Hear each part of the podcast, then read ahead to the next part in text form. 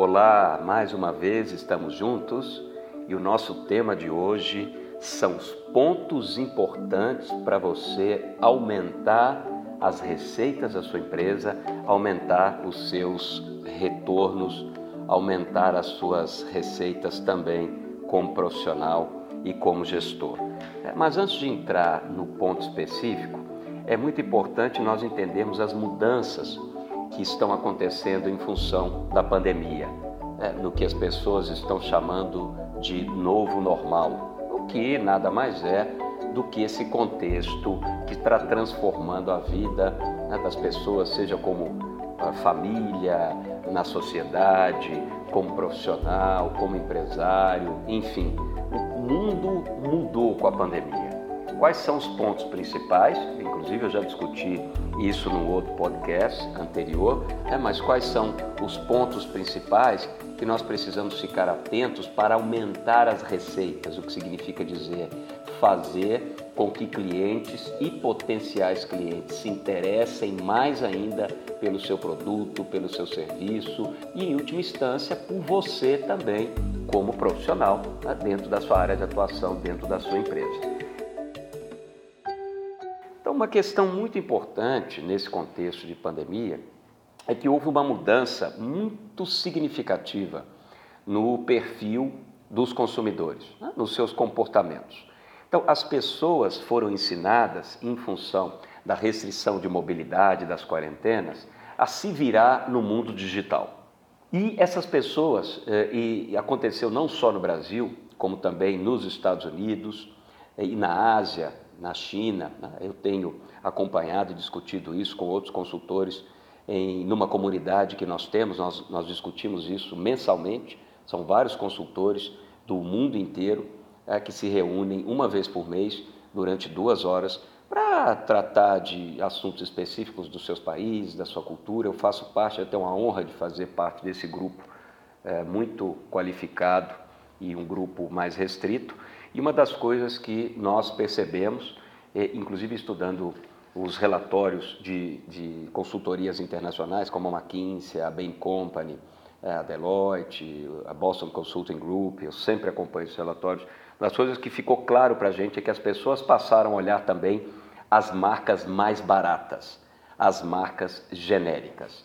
Então, é, talvez por receio ah, de, de cair as receitas, de cair a, sua remuneração como profissional, como colaborador, as pessoas começaram a fazer um esforço para juntar mais dinheiro, até porque não se sabe como vai ser o dia de amanhã. Então, quando as pessoas estão com medo, elas começam a guardar dinheiro. E um dos pontos que chamou bastante a nossa atenção é exatamente procurar pelas chamadas marcas mais genéricas. E essas marcas começaram a aparecer e chegar aos clientes, esses consumidores, por meio do mundo digital, por meio do mundo online. Então as pessoas descobriram que o mundo digital funciona, tá? não é só viagem de gente jovem que fica, que fica é, comentando sobre esse assunto o tempo todo. As pessoas entenderam que o mundo digital é o mundo real. É? Por meio do mundo digital, a gente até casa, compra, é, devolve, faz amigo, faz inimigo, é, até casa, usando as, as plataformas tecnológicas e digitais. Então é absolutamente o nosso mundo real. Outro ponto que ficou muito importante também com relação a esse contexto é que as gerações mais maduras, em especial das pessoas acima de 50 anos, passaram a voltar a sua atenção e descobrir e estimular a si mesmos para buscar soluções em produtos e serviços por meio também da internet, do mundo digital. Então você teve uma, uma entrada muito grande de gente, principalmente acima dos 50 anos, a 50, 60, 70, 80 anos, 90, enfim, é, muito forte no chamado mercado digital, usando a tecnologia, buscando aplicativos, pedindo ajuda de familiares, de outras pessoas para conseguir operar seus smartphones, seus computadores, para entrar nesse chamado mundo digital por meio das compras online. E outro fator que ficou muito claro para a gente assim e que me causou alguma surpresa é, foi que a geração Z, ou seja, as pessoas mais novas, né, até 25, 30 anos, e as pessoas de mais alta renda, olha que interessante, são os menos fiéis às suas marcas de predileção. Então, olha que coisa interessante. Né? Os mais jovens e o de alta renda, os mais ricos, buscaram esse movimento de alternativas de compras, né? sendo menos fiéis às marcas que eles compravam antes da pandemia, no chamado velho normal. Isso é uma coisa muito interessante porque é, mostra que as pessoas de fato estão abertas a novas possibilidades, principalmente se o contexto do mundo, se o contexto dos seus países, da, da nossa economia muda. Então as pessoas mudam o comportamento em função disso. É, então, as empresas, né, os profissionais e as empresas que conseguirem ficar atentos a todas essas mudanças, é, e com uma presença online, com uma presença digital, mesmo que seja estimulando a venda física, porque ah, o seu negócio, o seu trabalho pode ser na venda física, numa loja física, numa mercearia física, numa concessionária, mas a relação e o estímulo ao cliente ou potencial cliente precisa vir e estar forte no mundo digital. Aliás, mais de 90% das pessoas antes de irem a uma loja física que seja, pesquisa a marca, pesquisa a loja, pesquisa os produtos no mundo digital. Então, o mundo digital hoje, a tecnologia, é absolutamente necessário como ponto de consideração para que você mantenha suas receitas e aumente as suas receitas, seus rendimentos com o passar do tempo. E a empresa que conseguir captar né, essa nova imaginação, esse novo modelo mental e engajar esse consumidor, engajar o seu cliente na sua proposta de valor como empresa diferenciada, como produto diferenciado, como serviço diferenciado, como uma empresa que consegue captar, é, ir além e captar o que de fato o cliente deseja como valor, né? fugir daquela, daquele coisicismo né? e entender a imaginação entender como o seu cliente, o potencial cliente, está entendendo e se relacionando agora com aquele tipo de produto, de serviço, de experiência que aquela empresa, que aquela marca proporciona. Quem conseguir compreender isso melhor para conduzir relacionamentos que tragam esse cliente, para conduzir desenvolvimentos de produtos e conduzir desenvolvimentos de serviços e mais, treinar as suas equipes para estarem aptas e conscientes com relação a isso, quem conseguir ter essa percepção e trabalhar nesse sentido é, vai conseguir ter um desenvolvimento muito forte do seu mercado, das suas receitas ao longo do tempo. Então, de forma bem objetiva, são cinco itens que eu quero chamar a sua atenção para que você consiga ter prosperidade no aumento das suas receitas, dos seus rendimentos. Esse primeiro item é a capacidade de reagir rápido a esse desafio digital que eu abordei anteriormente.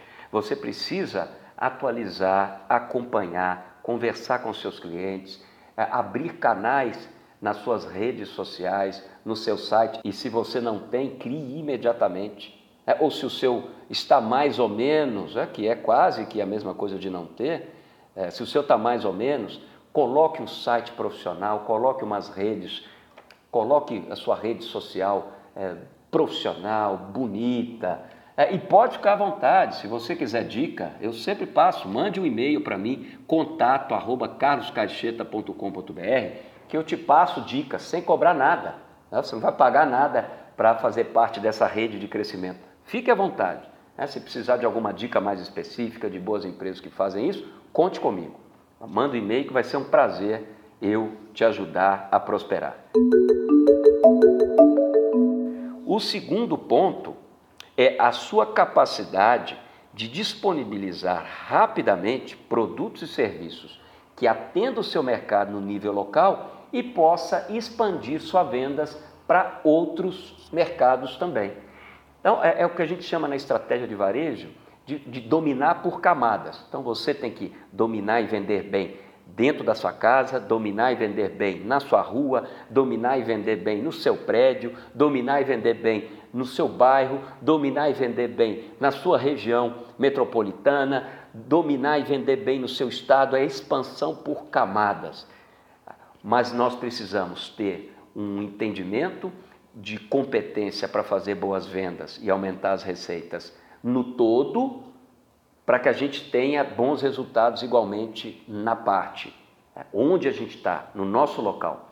Então, é estar antenado globalmente para agir principalmente com competência, conectado aos nossos clientes e potenciais clientes no nível local, no nível micro. E nós vamos expandindo as receitas para outros mercados e outros, às vezes até outros setores.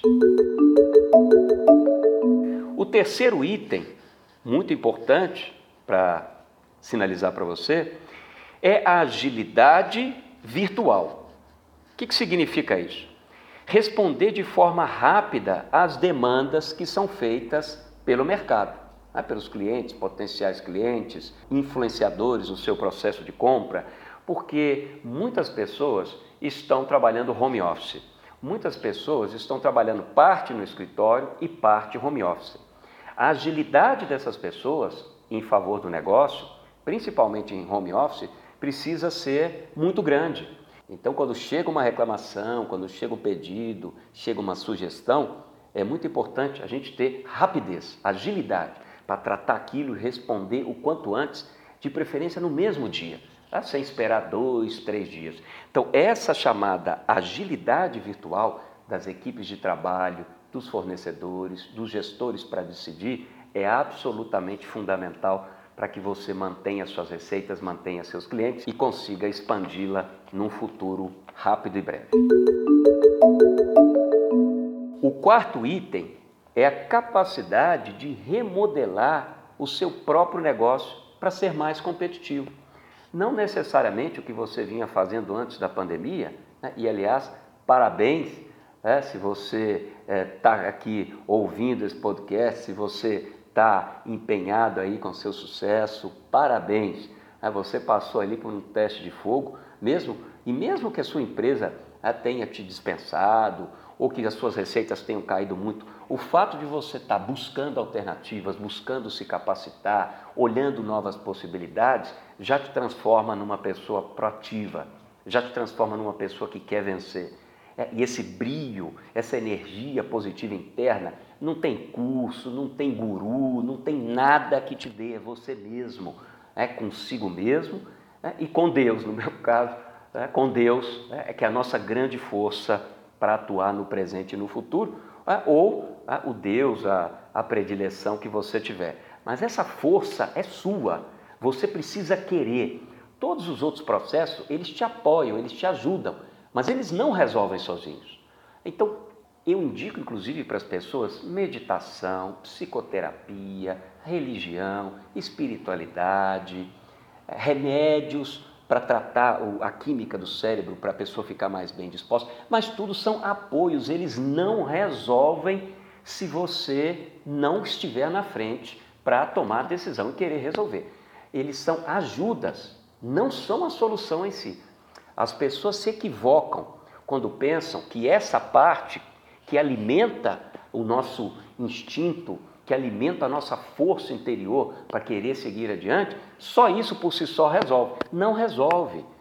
Isso é meio, isso é força, isso é alimento para você, que aí sim, ao decidir ir naquela direção, você transforma a sua vida você transforma o seu presente e o seu destino. Então, esse é o quarto ponto, que é a capacidade de remodelar o seu próprio negócio para ser mais competitivo. Seu próprio negócio, sua empresa, a sua atividade profissional. O quinto ponto é ter coragem para mudar o que for preciso, atuando na redução dos seus custos e despesas e, evidentemente, enfocando o aumento das suas receitas, que é dinheiro que entra. É porque o dinheiro, quando entra em boa quantidade e sobra lucro, nós podemos reinvestir na empresa, nós podemos trazer melhores profissionais que vão favorecer a prosperidade da empresa e gente é fundamental em todo esse processo. Aliás, gente boa, com boas ideias, comprometida, que é o alicerce da inovação.